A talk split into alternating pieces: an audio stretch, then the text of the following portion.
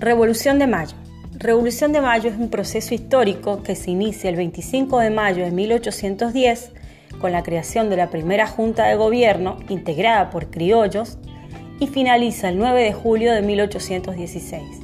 Ese proceso, que duró seis años, fue un proceso que van ocurriendo diferentes hechos para lograr un cambio importante. ¿Qué querían los criollos? Es decir, los hijos de españoles nacidos en América formar un gobierno integrado por ellos, ya que España estaba atravesando una situación política muy grave porque Napoleón Bonaparte, un francés, tenía como objetivo imperializar Francia e invade en 1807 España y apresa al rey Fernando VII. El rey Fernando VII preso, las autoridades españolas deciden crear la Junta Central de Sevilla. En esta junta va a ser la que se va a encargar de gobernar las colonias americanas, política y económicamente. En enero de 1810, esa junta también cae por eh, manos francesas, entonces las colonias, meses más tarde, se enteran de que ya no había un gobierno español que los gobernara. Entonces, esta es una de las grandes causas por las cuales los criollos comienzan a reunirse en la semana de mayo para iniciar con la primera junta de gobierno. Otra causa importante fueron las dos sucesivas invasiones inglesas en 1806 y 1807.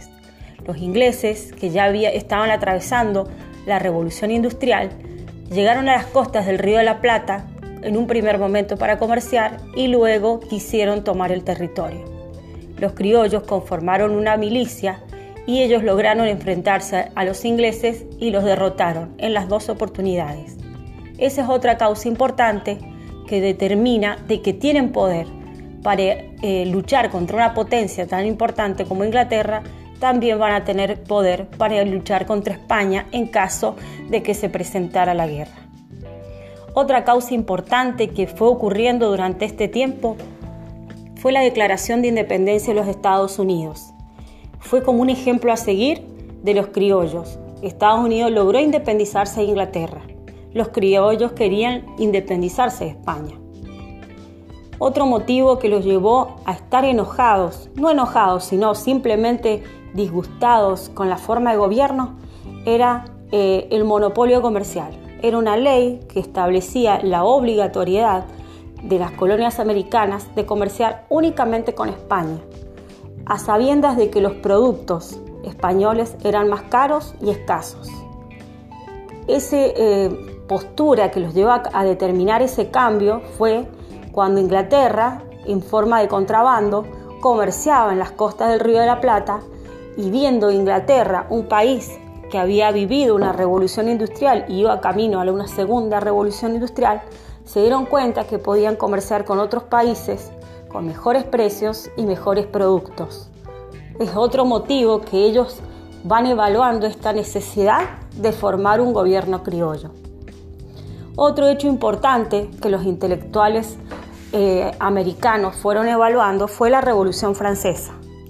Francia fue una gran pionera en el momento de luchar contra las monarquías absolutas, es decir, contra el gobierno de un rey.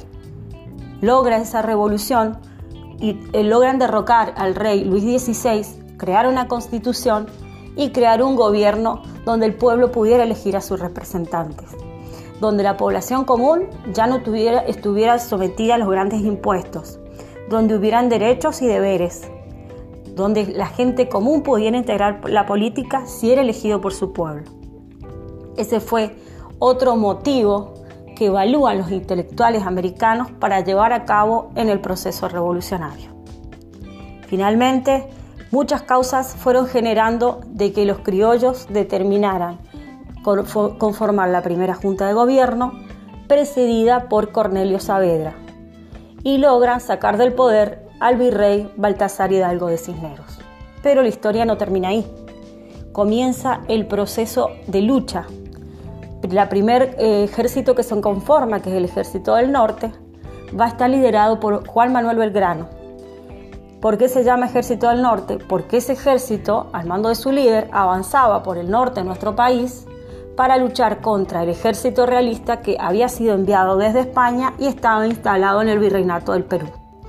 Ese ejército realista, es decir, ejército español, avanzaba por el norte de nuestro país para repeler a los rebeldes que buscaron la revolución y el ejército eh, del general Manuel Belgrano atacaba junto con eh, Martín Miguel de Güemes, que también había conformado un ejército de gauchos que luchaban por la patria.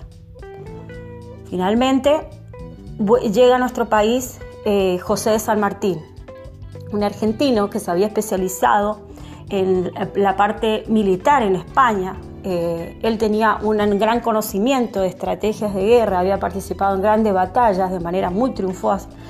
Entonces él eh, conforma primero el ejército de granaderos y se enfrenta a los españoles en la batalla de San Lorenzo en la que triunfa y luego se instala en Mendoza y crea el ejército de los Andes, que es con el que va eh, a cruzar a Chile y va a libertar los tres países, Argentina, Argentina, Chile y Perú.